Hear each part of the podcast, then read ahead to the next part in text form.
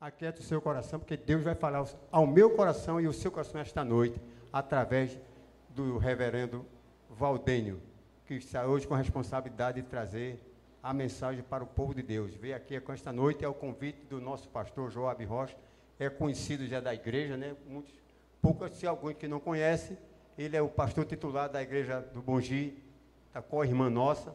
Aos demais dispensam a apresentação. Para mim é um prazer enorme de ter dividido esta noite o púlpito com ele. E o seu reverendo está com toda a responsabilidade de trazer a mensagem ao povo do Senhor.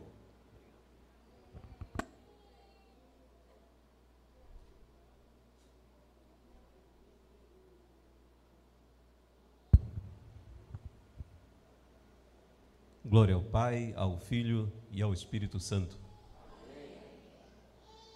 Eu também estava no acampamento ano passado. Nessa data eu estava pregando no acampamento. Aprove a Deus que não tivéssemos acampamento este ano. Deus seja louvado. Se tivesse acampamento, eu não estava aqui na igreja de São Martim. Né?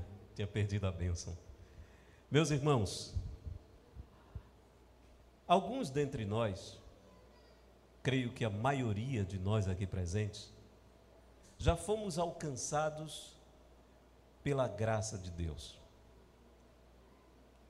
Amém? É, já fomos alcançados pela graça de Deus.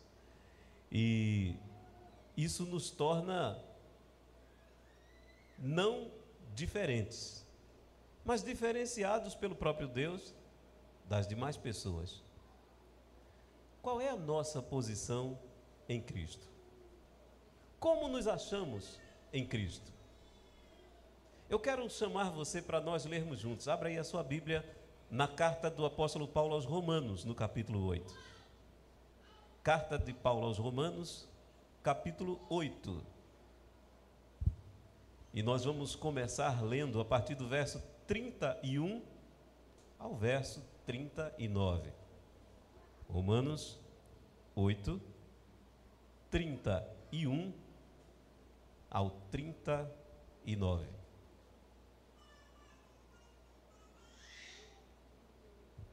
Acompanhe a leitura, porque talvez eu peça a sua ajuda. Diz assim a palavra do Senhor: Que diremos, pois, à vista dessas coisas? Leiam. Leiam. Peraí, vamos, vamos ensaiar. Vamos ensaiar porque vai ficar melhor. Vou começar de novo. Quando eu disser leiam, vocês vão juntos, firme e forte. Que diremos, pois, à vista dessas coisas? Leiam. Aquele que não poupou seu próprio filho, antes por todos nós o entregou, porventura não nos dará graciosamente com ele todas as coisas? Vocês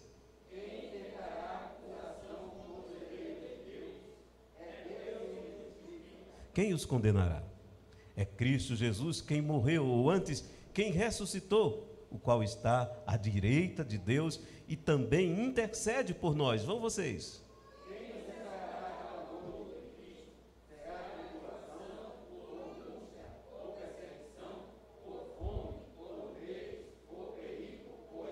Como está escrito: Por amor de ti, somos entregues à morte todo dia. Fomos considerados como ovelhas para o matadouro. Vão.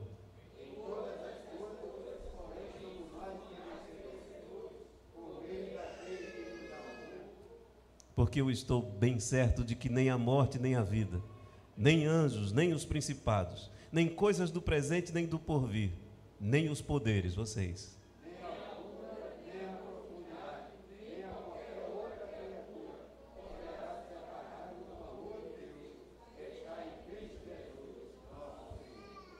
Amém.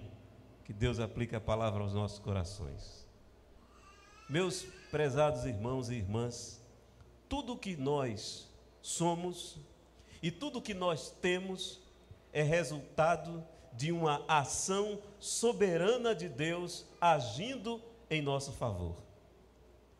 Deus nos confere a mais nobre e maravilhosa posição celestial em Cristo Jesus. Mas Afinal de contas, Qual é a nossa posição em Cristo? Convém aqui ressaltar, irmãos, que a expressão em Cristo é muito frequente no Novo Testamento. Eu não sei se você já contou, mas eu contei. 93 vezes a expressão em Cristo aparece no Novo Testamento.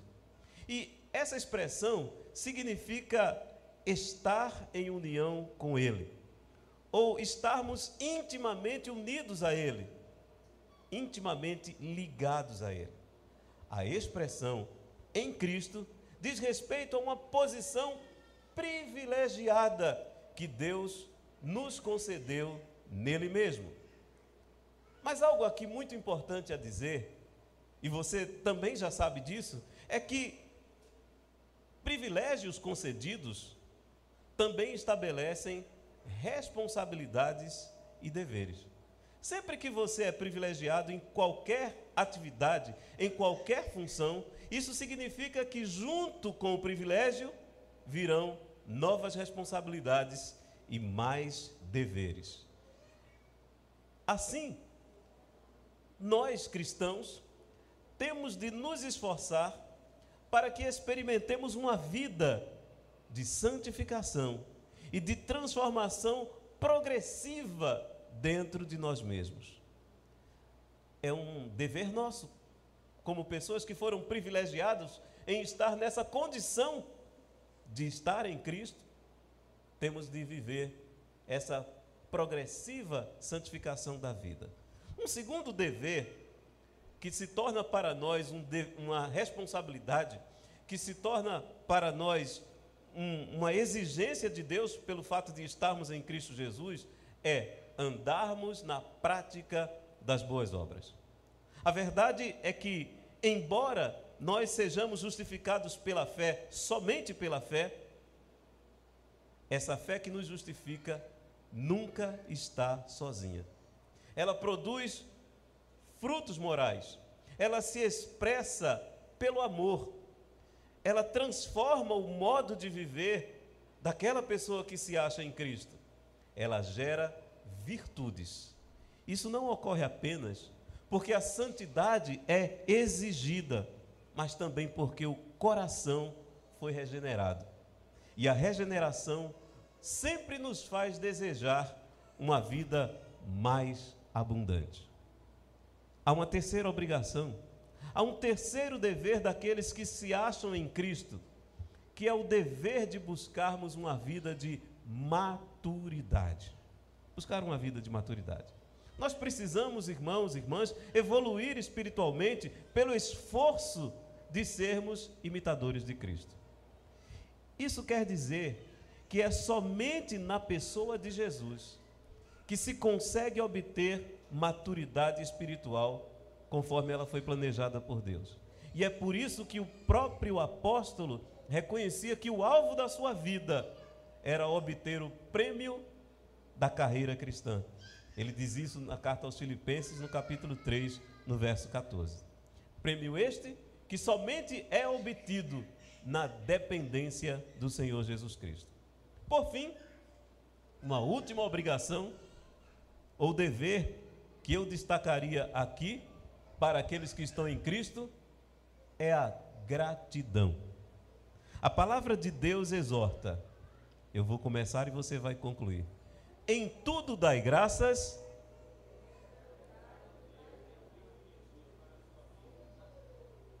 Em tudo dai graças, porque esta é a vontade de Deus em Cristo Jesus para convosco. Se existe uma vontade em Cristo, declarada de forma literal nas Escrituras, é exatamente a de que os crentes sejam agradecidos. Que os crentes sejam agradecidos. Quando nós olhamos para a história do povo de Deus, quando nós olhamos para a história do povo hebreu, nós ficamos estarrecidos porque eles frequentemente cometem o pecado da ingratidão. Nós vemos que isso é demonstrado constantemente através da murmuração. Os irmãos devem estar lembrados que Jacó saiu da sua terra numa época de fome e foi para o Egito. Lá deram uma terra para eles viverem, terra de Gozen. E eles se estabeleceram ali. Mas o tempo passou. E que tempo foi esse que passou? Que foram 430 anos. Depois de um certo período de tranquilidade, eles foram escravizados pelos egípcios. Eles eram explorados pelos egípcios. Eles eram massacrados pelos egípcios todos os dias. Mas o Senhor havia prometido um libertador. E o Senhor levantou Moisés. Moisés, durante 40 anos, ele retira o povo do Egito e com eles começa a atravessar o deserto. O curioso é que, diante das primeiras dificuldades do deserto, aquele povo começou a murmurar. Eles começaram a se queixar e dizer: Moisés, por que você nos tirou do Egito? Para a gente morrer aqui nesse deserto de sede? Para a gente morrer aqui nesse deserto de fome? E alguns deles, os mais gulosos, começaram a lembrar das comidas do Egito. E disseram: Ah, era melhor as panelas de carne com cebola que tinha lá no Egito e começaram a sentir saudades daquele lugar, começaram a sentir saudades daquela terra. Olha só o que, que eles estavam lembrando de comida, cebola e carne. Era isso que eles comiam no Egito? Não, não era, porque eles eram escravos. Isso era a comida dos egípcios, eles só faziam olhar os egípcios comerem isso. Mas eles não tinham acesso a esse tipo de alimentação. Mesmo assim, eles murmuravam. E a gente fica chocado com esse tipo de atitude, porque a gente diz: como é que um povo depois de experimentar tanta, tanto cuidado de Deus, as pragas atingiam os egípcios e nem sequer tocavam em um hebreu. Eles sempre foram protegidos por Deus durante todas as pragas que sobrevieram àquela terra. Depois disso, o Senhor, por fim, os tira de uma maneira extraordinária, uma forma milagrosa, nunca antes imaginada e nem nunca antes vista que foi a abertura do Mar Vermelho por onde eles passaram. Eu vou abrir aqui um parêntese, porque sempre que eu falo dessa abertura do Mar Vermelho, eu lembro de um amigo que eu tive e que ele era muito cético. Aquele camarada que não, não gosta de acreditar, principalmente nas coisas da Bíblia. E aí ele, conhecendo, sabendo que eu era, que eu sou evangélico, né? Então ele, ele foi estudar, ele foi ler, foi pesquisar sobre a travessia do Mar Vermelho. E um dia ele me chamou e disse: Você precisa passar aqui em casa que eu tenho um negócio para conversar com você. E aí eu fui conversar. E ele falou sobre um fenômeno que acontece naquela região onde a água do mar vai baixando de nível. E ela chega ao nível que fica no, no tornozelo. Então, ele disse para mim: não teve milagre nenhum. Vocês vivem dizendo que Deus fez um milagre, abriu o mar para o povo passar, mas aquilo é um fenômeno natural que acontece, a água fica lá no tornozelo, as pessoas passam. Foi isso que aconteceu. E aí eu respondi para ele dizendo: Meu querido, eu quero lhe agradecer porque você me abriu os olhos. Você agora me fez crer ainda mais nessa passagem. Se você não me dissesse isso, eu não ia crer tanto. E ele disse: Mas por quê? Eu estou dizendo que não houve milagre. Eu disse: Não, você está me dizendo que houve milagre. Porque, olha, a Bíblia diz que os egípcios, com seus carros, com seus soldados e com seu exército, se afogaram nessa água. E se afogar com água no tornozelo é milagre. Não tem como. Tem que ser um milagre. Se eu acreditava que era grande, agora foi maior. Né? Sabe, Deus libertou aquele povo de uma forma extraordinária. Mas a gente fica chocado como dentro de pouco tempo eles murmuravam, demonstrando toda a sua ingratidão diante daquilo que Deus fez. Contudo, meus irmãos, nós não somos tão diferentes assim. Nós não estamos tão avançados, não estamos tão na frente daquele povo, porque nós também fomos libertos em Cristo, fomos justificados em Cristo, e muitas vezes atitudes nossas são semelhantes às daquele povo quando ficamos olhando para trás e querendo assumir práticas, hábitos e costumes do passado. Não viver uma vida nova em Cristo, mas viver como se não pertencêssemos a Ele, fazendo as mesmas coisas e tendo a mesma vida muitas vezes que tem um ímpio, que tem uma pessoa que não teme a Deus, que tem uma pessoa que não conhece a graça salvadora do Senhor. Mas os que estão em Cristo Jesus desfrutam de uma nova posição espiritual, uma posição extremamente privilegiada que estabelece deveres e obrigações. Mas o texto que lemos também destaca alguns direitos e alguns benefícios que foram alcançados por aqueles que estão em Cristo Jesus. E é sobre esses benefícios, é sobre esses direitos que eu quero conversar com você agora. O primeiro deles, diz o verso 31, que diremos, pois, à vista dessas coisas? Se Deus é por nós, quem será contra nós? O primeiro privilégio aqui, meus irmãos, é que Deus é por nós. Amém? Olha, eu prometi ao pastor Joab que eu ia pregar hoje aqui, com todo esforço, com toda dedicação, e eu quero interagir com você, viu? Eu sou presbiteriano igual a você, mas reaja, reaja, interaja comigo. Deus é por nós. Que diremos, pois, à vista dessas coisas? Que coisas Paulo está se referindo aqui? A que situações ele está se reportando quando ele diz estas coisas? Paulo está fazendo referência, irmãos, a tudo aquilo que ele tinha escrito antes. O que é que foi descrito anteriormente por Paulo nessa passagem? Veja o que ele disse para escreveu para aquele povo. Você vai acompanhar comigo agora. Verso 2. Ele diz que Cristo nos libertou. Verso 9. Ele diz que o Espírito Santo habita em nós. Verso 11. Que os nossos corpos serão vivificados, ressuscitados. Verso 14 ao 17, ele diz que somos filhos de Deus e, portanto, herdeiros de Deus. Diz ainda no verso 26 que os sofrimentos do tempo presente não se podem, no verso, perdão, verso 18, que os sofrimentos desse tempo não se podem comparar com a glória que desfrutaremos na eternidade. E finalmente, no verso 26, ele diz que o Espírito Santo intercede por nós. Diz ainda, no verso 28, que todas as coisas cooperam para o bem daqueles que amam a Deus. E no verso 29, ele diz que Deus nos elegeu para sermos conforme a imagem do seu filho. Depois de dizer todas essas coisas, depois de fazer todas essas afirmações, de descrevê-las, então Paulo diz: se Deus é por nós, meus irmãos, quem será contra nós? No verso 32 ele acrescenta: aquele que nem mesmo a seu filho poupou, antes o entregou por nós, como não nos dará também com ele todas as coisas?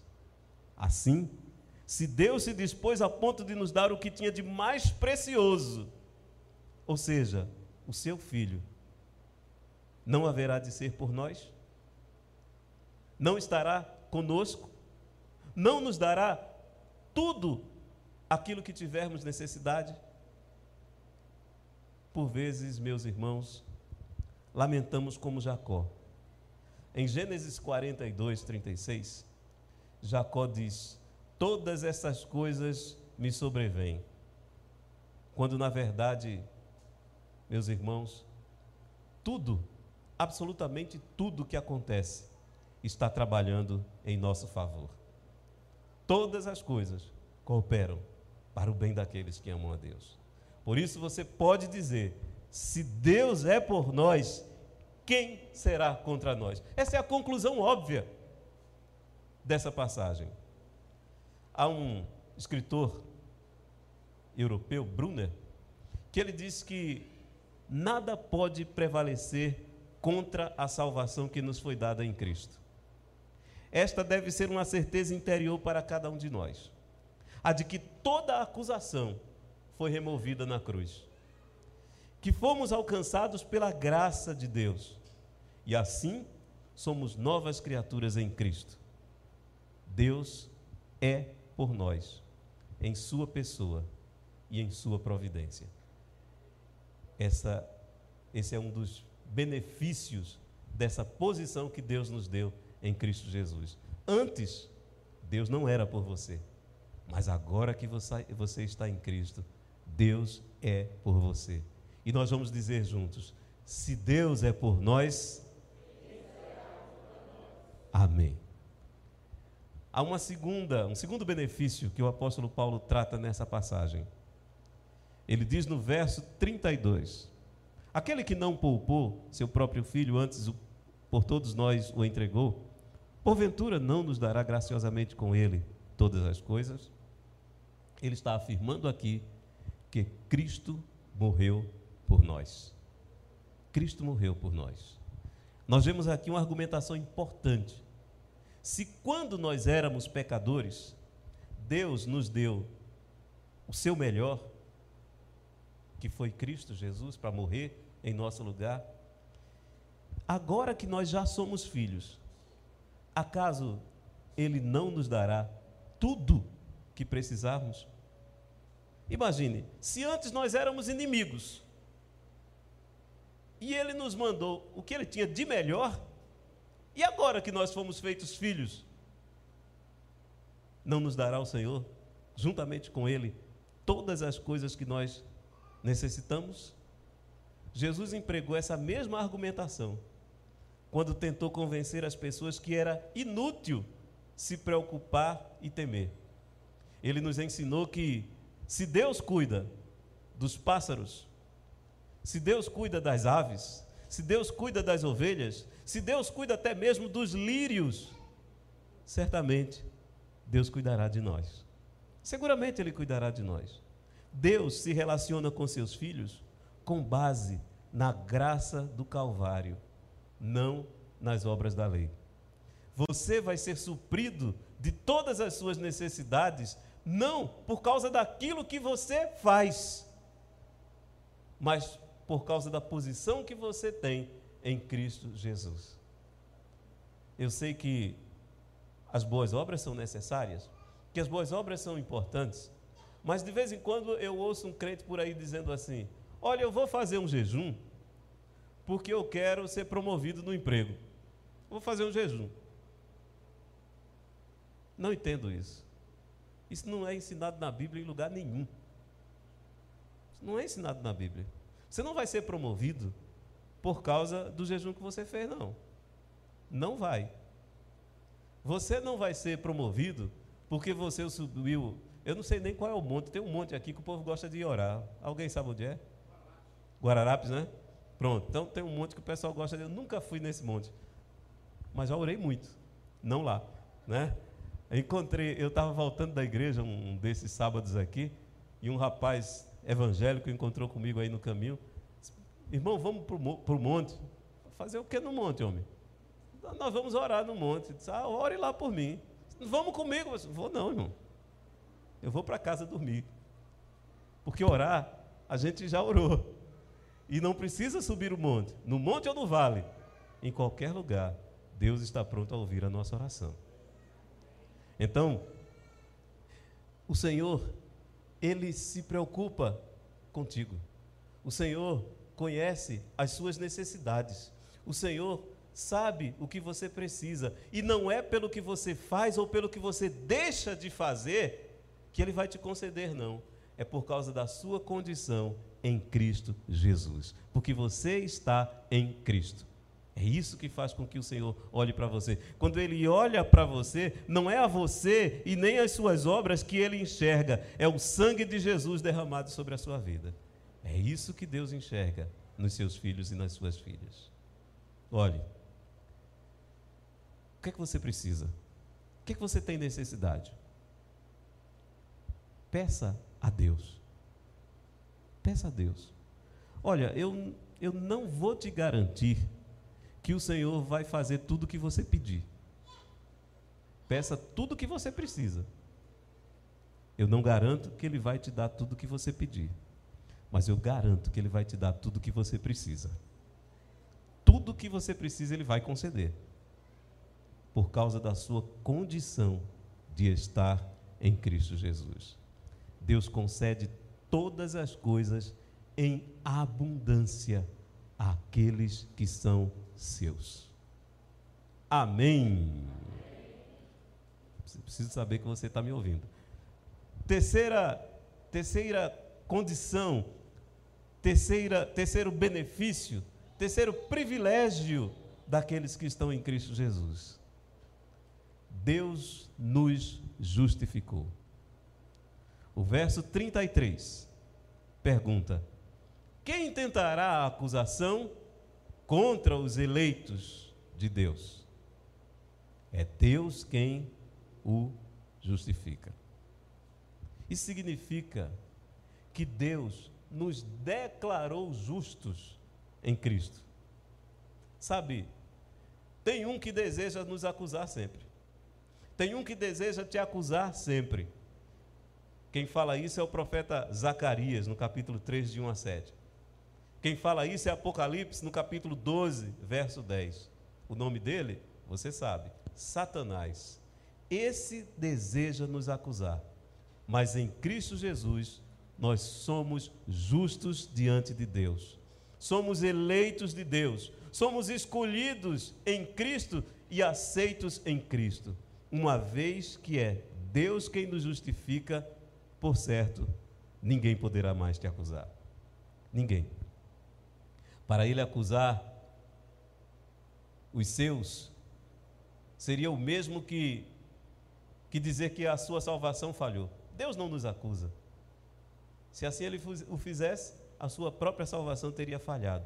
Nós não continuamos vivendo em nossos pecados, porque fomos justificados. Podemos experimentar paz no coração quando entendemos o significado da justificação. Quando Deus declara que o pecador que crê foi justificado em Cristo, trata-se de uma declaração inalterável. Ninguém pode mudar mais isso. Ninguém. Nada que aconteça mudará essa condição de uma pessoa justificada em Cristo Jesus. Bom, aí sai dizendo por aí, olhe, se se fizer tal coisa, vai perder a salvação. Não tem? Tem muito isso aí. Olhe, se. O que, é que eu posso dizer como exemplo? Se uma pessoa se suicidou, perdeu a salvação. Tem igreja por aí dizendo esse tipo de coisa. Nunca li isso na Bíblia. Olha que eu leio a Bíblia há, há, há mais de 50 anos. Quando eu fizer 50, né? Claro. Mas, então, é, é, sabe, as pessoas ficam dizendo coisas, fazendo declarações que a Bíblia não faz. Aí fica ameaçando os crentes. Olha, se você fizer agir assim, vai perder a salvação. Parece que a salvação é um objeto que o sujeito guardou no bolso e tem que andar com muito cuidado, porque pode se perder a qualquer momento. Ninguém muda aquilo que Deus fala, meus irmãos. A palavra de Deus é fiel. A gente cantou aqui, né? Fiel é tua palavra, ó Senhor não muda. Ele é perfeito. Quando Deus declara uma pessoa justa, ninguém muda mais isso. Nem você mesmo poderá mudar essa condição. Nossas experiências em Cristo, meus irmãos, mudam cada dia. Mas a justificação é sempre a mesma. Podemos nos acusar a nós mesmos, ou podemos sofrer acusação uns dos outros, mas Deus jamais nos acusa. Jesus já pagou o castigo e nós estamos seguros nele. Amém. Quarto benefício daqueles que estão em Cristo Jesus. Verso 34. Quem os condenará? É Cristo Jesus quem morreu. Ou antes, quem ressuscitou? o qual está à direita de Deus e também intercede por nós. Sabe que benefício é esse? Cristo intercede por nós. Cristo intercede por nós. A segurança daquele que crê em Cristo se deve, sem dúvida alguma, a uma intercessão dupla. Romanos 8, 26 e 27 diz que o Espírito intercede por nós. E Romanos 8,34 diz que o Filho intercede por nós. O mesmo Salvador que morreu por nós, intercede por nós na cruz. Aquele Jesus que foi crucificado no Calvário, hoje, ele está à direita de Deus e intercede por você. Ele intercede por você. Como nosso sumo sacerdote, ele pode nos dar a graça de que precisamos para superar a tentação e derrotar o inimigo. Como nosso advogado, ele pode perdoar nossos pecados e restaurar nossa comunhão com Deus. Essa intercessão significa que Jesus nos representa diante do trono de Deus e que nós não precisamos nos defender, porque ele já está nos representando. Paulo deixa esse ministério de intercessão subentendido no capítulo 5, verso 9 e verso 10. Ele diz que não apenas somos salvos por sua morte, mas também por sua vida. Está escrito assim: Por isso também pode salvar totalmente o que por eles se, se chegam a Deus, vivendo sempre para interceder por eles. Isso diz o escritor da carta aos Hebreus. Pedro você conhece a história dele. Pedro pecou contra o Senhor, mas ele foi perdoado. Pecou contra o Senhor, mas foi restaurado. Ele pôde voltar à comunhão por causa de Jesus Cristo, que intercedeu em seu favor. Em Lucas 22, versos 31 e 32, está escrito assim: Simão, Simão, eis que Satanás vos reclamou para vos peneirar como trigo. Eu, porém, roguei por ti, para que a tua fé não desfaleça. Tu, pois, quando te converteres, fortalece a teus irmãos. Sabe, Jesus intercedeu por Pedro quando Satanás quis acusá-lo. E nesse momento, ele está rogando por todos nós. E esse ministério de Jesus, como nosso intercessor, garante que estamos seguros. É a intercessão de Jesus em nosso favor que nos dá força para resistir e resistiremos até o final. Quinta, quinto benefício daqueles que estão em Cristo. Olhe para os versos 35 a 39. Quem nos separará do amor de Cristo? Será tribulação ou angústia? Ou perseguição, ou fome, nudez, ou perigo, ou espada, como está escrito, por amor de ti, somos entregues à morte o dia todo. Fomos considerados como ovelhas para o matadouro. Em todas essas coisas, porém, somos mais que vencedores, por meio daquele que nos amou. Porque eu estou bem certo de que nem a morte, nem a vida, nem os anjos, nem os principados, nem coisas do presente, nem do porvir, nem os poderes, nem alturas, nem profundidade, nem qualquer outra criatura poderá separar-nos do amor de Deus que está em Cristo Jesus, nosso Senhor. Em Romanos 8, 31 a 34, Paulo prova que Deus não falha conosco. Mas será que nós podemos falhar com Ele? E se vacilarmos em meio a alguma grande tentação, o que será de nós? O que será de nós? Em primeiro lugar, Deus não falhará, porque seu amor é a maior prova disso. Ele não mudará. Mesmo que nós falhemos com Ele, Ele não falhará conosco. Mesmo que nós sejamos infiéis, Ele continuará fiel para conosco.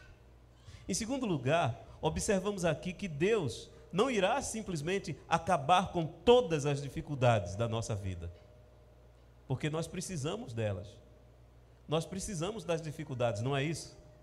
A gente precisa das dificuldades para nos fortalecer, para nos exercitar, para perseverar em nossa vida. Nós precisamos delas para crescer espiritualmente. Mas convém aqui lembrar que em Romanos 8:28 Deus garante que as dificuldades da vida sempre trabalham em nosso favor e nunca contra nós. Se Deus permite que venham provações, Ele tem o objetivo de usá-las para o nosso bem e para a sua glória. Uma vez que suportamos as provações por amor a Ele, é possível que Ele nos abandone? De modo algum. Antes, quando passamos pelas dificuldades da vida, Deus está mais próximo de nós. Além disso, Ele nos dá o poder de conquistar a vitória. Somos mais que vencedores. Literalmente, somos super vencedores por meio de Jesus Cristo. Ele nos dá vitória sobre vitória. Não precisamos temer. Não precisamos temer a vida. Não precisamos temer a morte. Não precisamos temer as coisas presentes. Não precisamos temer as coisas futuras. Pois Jesus Cristo nos ama e nos dará a sua vitória. Não se trata de uma promessa condicional aqui. Se fizermos isso, Deus fará aquilo. Não é assim. Essa garantia em Cristo é um fato comprovado e nos apropriamos dele porque estamos em Cristo. Nada, nada pode nos separar do seu amor. Nós podemos crer nessa verdade e nos alegrar plena e totalmente nela. E eu quero finalizar este sermão de hoje dizendo que estamos livres do julgamento, pois Cristo Jesus morreu por nós e temos sobre nós a sua justiça. Estamos livres da derrota, pois Cristo vive em nós e por seu Espírito participamos de sua vida. Estamos livres do desânimo, porque Cristo virá nos buscar para que participemos da sua glória estamos livres do medo, pois Cristo intercede por nós e não podemos mais ser separados do seu amor. Esse Deus, esse Deus que é por nós, esse Deus que nos deu seu Filho para morrer por nós, esse Deus que nos justifica, esse Deus que intercede em nosso favor e que nos ama, está aqui, presente nesse momento. Está aqui em nossos corações. Em Cristo não há nenhuma condenação, nenhuma frustração, nenhuma separação, porque se Deus é por nós, sabe o que eu quero para você agora? Que Deus abençoe sua vida. Amém.